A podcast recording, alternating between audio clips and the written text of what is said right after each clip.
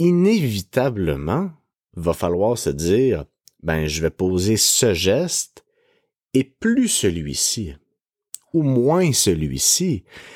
Et donc, au moment où on refuse une habitude connue, intuitive et naturelle, est-ce que c'est une restriction? Bonjour tout le monde, bienvenue à la Force de changer. Mon nom est Pierre-Hugues Geoffroy. Je suis entraîneur depuis 15 ans et propriétaire du Centre Humanovo. La raison de ce podcast est simple, vous informer et vous inspirer à être au meilleur de vous-même à travers la nutrition, l'entraînement et tout ce qui touche la santé, le bien-être et vos habitudes de vie. Bonjour tout le monde, bienvenue à la Force de changer. J'espère que vous allez bien. Aujourd'hui, on est mardi le 11 avril. Je me suis permis le lundi de Pâques pour ralentir. J'ai, travaillé, j'ai fait un, quelques retours de bilan, mais somme toute, j'ai pris ce cool et aujourd'hui, j'ai envie qu'on philosophe. Ça, ça risque d'être un podcast qui va vous faire réfléchir. J'espère que ça va marcher. J'espère que mon intention derrière le podcast d'aujourd'hui va se concrétiser, qui est juste d'alimenter votre réflexion autour de la perte de poids. Ça se peut qu'il y ait des silences pour que je puisse me ressaisir dans l'idée que je veux partager. En même temps, possiblement que ce silence-là va vous permettre aussi de, de réfléchir, puis euh, on va se déposer, puis jamais j'aurais pensé dans ma carrière développer une expertise aussi, je vais dire pointue, mais aussi de me passionner autant pour le changement puis la perte de poids. Évidemment, ça occupe beaucoup de mes pensées, dans l'optique où j'ai ce, cette folle ambition que 100% des gens qui, avec qui je travaille aient des résultats durables jusqu'à la fin de leur jour. C'est tellement complexe, la perte de poids, le changement. C'est tellement ambitieux comme, euh, comme objectif mais ça me pousse à me remettre constamment en question et j'ai envie de vous amener dans, euh, dans ma tête aujourd'hui euh, à travers des réflexions qui euh, vont probablement rester sans réponse. Mais personnellement, je me pose toujours beaucoup, beaucoup de questions et dans un sens, je me suis souvent posé la question à savoir qu'est-ce qui fait en sorte qu'on pouvait se rendre à un certain niveau de, de déconditionnement physique ou de prise de poids qui fait en, sorte qu'on qu'on sent vraiment pas bien dans notre corps. Je me dis, à un certain moment, est-ce qu'on peut, est-ce qu'on peut comme l'intercepter, à quel moment on peut intercepter ce déconditionnement-là? Et j'ai et, les réflexions vont beaucoup se poser. Euh, je pense que c'était un euh, l'épisode 2 du podcast parce que j'interviewe une nutritionniste qui pratique l'alimentation intuitive. Puis moi, ce, ce podcast-là m'a beaucoup fait réfléchir. Parce qu'évidemment, c'est un c'est une approche qui rejette l'idée d'une diète, qui qui rejette un peu l'idée de la perte de poids. En même temps, je, suis convaincu puis je crois fondamentalement qu'avoir un corps dans lequel on se sent bien, c'est un pilier important d'une vie riche et épanouie. Et quand je dis un corps qu'on se sent bien, tu sais, il y, a beaucoup de concepts là avec avec tout ce qu'on entend sur les réseaux sociaux, la publicité, Photoshop, les images, les, standards de beauté, euh, la grossophobie, les programmes de perte de poids, les diètes, les régimes aux protéines. C'est difficile de trouver la bonne perception d'une démarche de perte de poids je pense que ça, revient à chaque être humain de définir c'est quoi un corps dans lequel on est bien. Puis c'est difficile de garder cette euh, d'asseoir ce désir-là d'une façon absolue sur nos désirs propre en ce sens où l'être humain va souvent avoir tendance à se comparer, comme on est exposé à beaucoup d'images, c'est sûr que ça biaise ce qui est peut-être sain ou cohérent pour un être humain d'atteindre comme objectif ou de vouloir atteindre comme objectif. Donc, vous voyez un peu le genre de réflexion que je me pose et je me remets constamment en question. Comme si je, au fond, je, je sais absolument rien. Évidemment, je sais d'être de bons conseils, d'avis, et j'ai ma posture de coach. Hein. Je partage mes connaissances puis mon expérience avec ceux qui, ceux et celles qui demandent mon aide. Mais je reste toujours sur mes gardes parce qu'on connaît pas ce qu'on connaît pas. Puis j'ai toujours été contre les diètes restrictives, même si je crois que d'avoir un corps dans lequel on est bien, un corps qui nous donne l'énergie, l'attention, la concentration, la, stabilité dont on a besoin pour bâtir des projets, puis, puis triper dans nos vies. J'ai toujours été contre les diètes restrictives et j'ai jamais cru, et je l'avais écrit dans mon premier livre, La force de changer, que je, nomme ça l'effet bulle de verre, tu sais, le moment où euh, ton coach te propose un paquet de poudre que tu vas suivre pendant 60 euh, jours et ensuite tu vas réintégrer euh, pendant un repas des euh, protéines puis des légumes puis tu sais c'est hyper restrictif puis je, pense pas que lorsqu'on coupe drastiquement nos habitudes sans chercher à comprendre pourquoi on agit de telle façon ou qu'est-ce qu'on apprend dans telle situation, tu ça allait aider à long terme. Euh, imaginons un gradient de 0 à 100. Où est-ce que euh, 0, c'est se laisser aller complètement au gré de ses émotions puis des plaisirs rapides sans poser une réflexion sur ce qu'on mange. Puis 100, c'est une rigidité absolue à manger des poudres de protéines. OK, j'exagère, mais si on se faisait un gradient entre 0 et 100, c'est assez complexe parce que il y a deux volets à ça. Un, ce qu'on fait réellement, donc l'habitude qu'on pose, et deux, la perception qu'on a de cette habitude. Ça se peut qu'une personne, puis je l'ai déjà vécu dans, avec différentes personnes, et ça, c'est, c'est hyper difficile à prédire, voire impossible, et je dis que je me remets toujours en question parce que peut-être que je sais pas encore comment déterminer ça, parce qu'il y a des gens qui sont prêts à changer, puis qui vont faire des changements, puis qui vont revenir dans d'anciennes habitudes, puis il y a des gens qui sont prêts à changer, et eux, c'est un virage. C'est un virage sans retour. Et donc, même s'ils changent drastiquement leurs habitudes, la perception qu'ils ont de ces habitudes-là, c'est pas quelque chose qu'ils expérimentent d'une façon malsaine ou restrictive. Ils vont l'aborder d'une façon très, très mobilisatrice.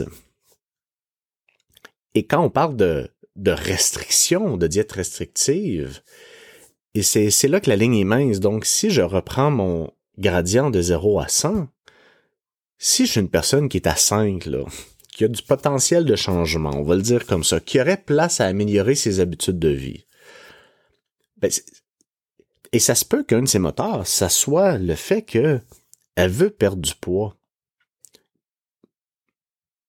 Et j'entends beaucoup dans des discours professionnels, de, de, des discours de différents professionnels, que de, faire, de poser des gestes dans le but de perdre du poids, ça serait malsain, comme si c'était automatiquement lié à une restriction, et je comprends dans un certain sens, parce que si je suis dans le mon gradient à 5 sur 10 d'habitude, et que je veux améliorer mes habitudes, inévitablement, va falloir se dire, ben, je vais poser ce geste et plus celui-ci, ou moins celui-ci. Et donc, au moment où on refuse une habitude connue, intuitive et naturelle, est-ce que c'est une restriction?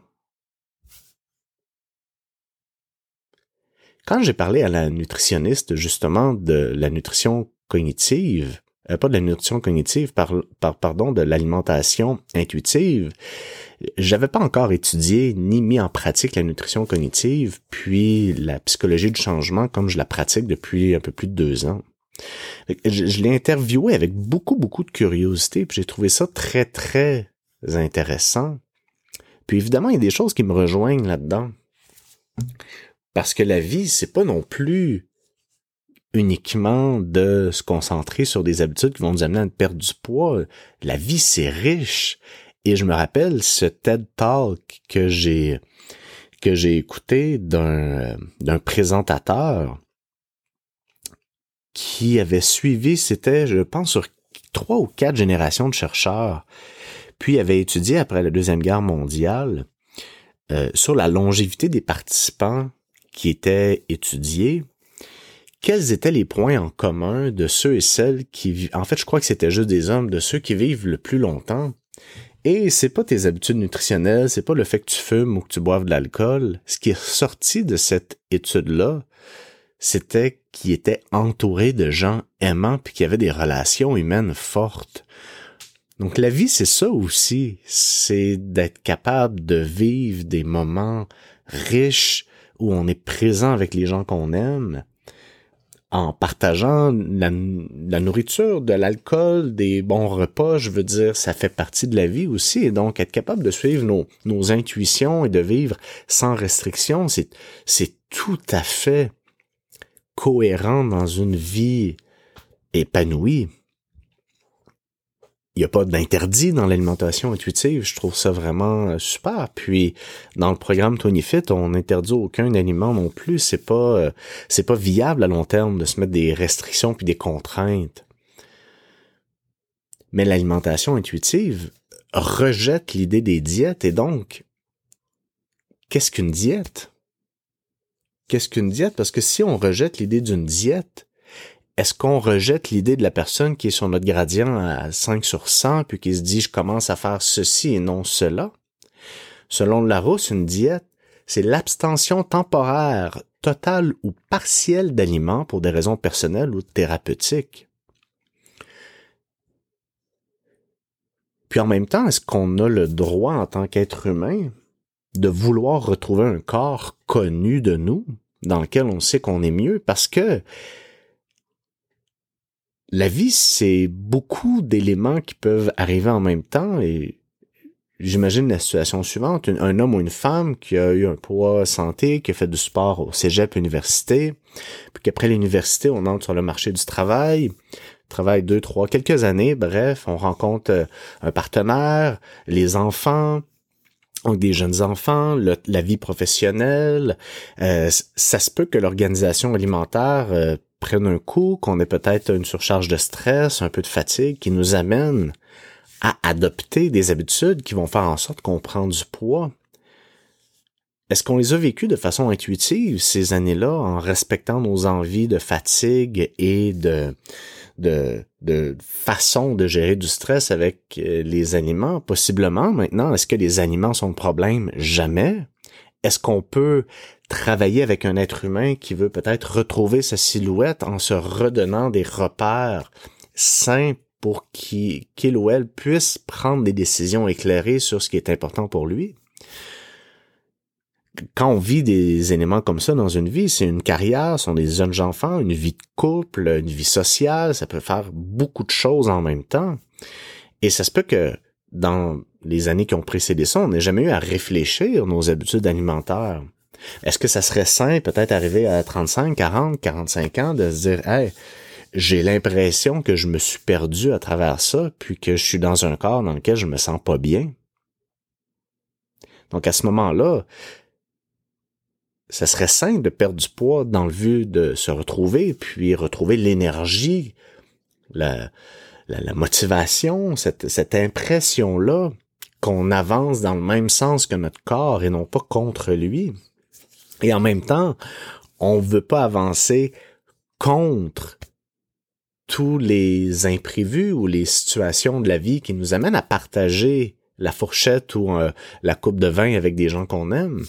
Et en même temps, est-ce que on est obligé de passer par euh, la le, vin, la bière, le dessert ou des repas copieux pour partager des moments avec ceux et celles qu'on aime?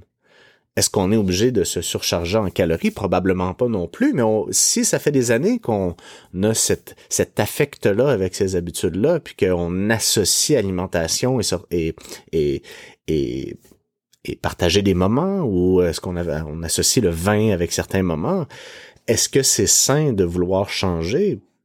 Probablement. Et là, je parle pas de se baser sur des des standards de beauté inatteignables. Je parle de se retrouver en tant qu'être humain pour sentir qu'on profite de la vie d'une façon parfaitement cohérente avec qui on est puis où on veut aller, mais c'est beaucoup plus large qu'une diète où on fait complètement abstraction d'une réflexion consciente sur qu'est-ce qu'on essaie de construire comme être humain pour bâtir un équilibre de vie qui est riche et qui est porteur de sens. Donc, si la personne qui est qui au fil du temps euh, a pris du poids aimerait perdre une 10, 15, 20 livres, qu'est-ce qu'on fait? Quand on parle, selon si on revient avec la définition de la diète, d'une abstention temporaire, totale ou partielle, on s'entend, la ligne est très mince entre changer ses habitudes puis s'abstenir de manger certains aliments. Donc, quelle est la perception qu'on a des changements d'habitude qu'on fait, puis ça a l'air bien, bien complexe que je vous dis, puis ce l'est.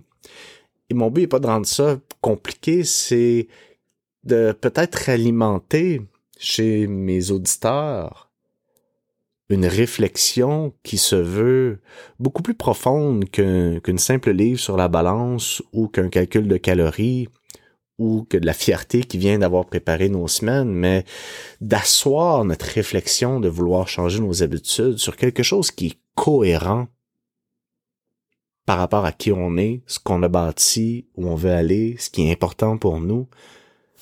Et la cohérence, pour moi, est un, est un mot qui revient souvent, souvent, et j'en parle beaucoup avec les gens que je coach. Qu'est-ce qui est cohérent de faire? En ce moment par rapport à ce que tu es en train de construire. Parce que le changement, les amis, c'est pas juste d'appliquer une liste d'aliments dans un quotidien puis dire Hey, j'ai trouvé la solution qui va régler mon problème de poids. C'est beaucoup plus complexe et profond que ça. C'est de créer des fondements qui vont vous permettre d'asseoir toutes les facettes de votre vie d'une façon cohérente entre elles, dans le but que vous regardiez derrière vous et vous fassiez, hey, je suis tellement fier de ce que je suis en train de devenir puis de ce que j'ai bâti dans le temps. Ça fait longtemps que j'ai envie de faire ce podcast-là. Je voulais pas que ce soit trop lourd. Oubliez pas de me rejoindre sur Transformation durable et motivation sur Facebook. J'ai euh, bien aimé ce petit podcast aujourd'hui. J'espère que vous avez apprécié. Si vous avez la chance de m'écrire un petit mot ou quoi que ce soit, si vous avez aimé, j'aimerais beaucoup. Puis on se dit à la semaine prochaine.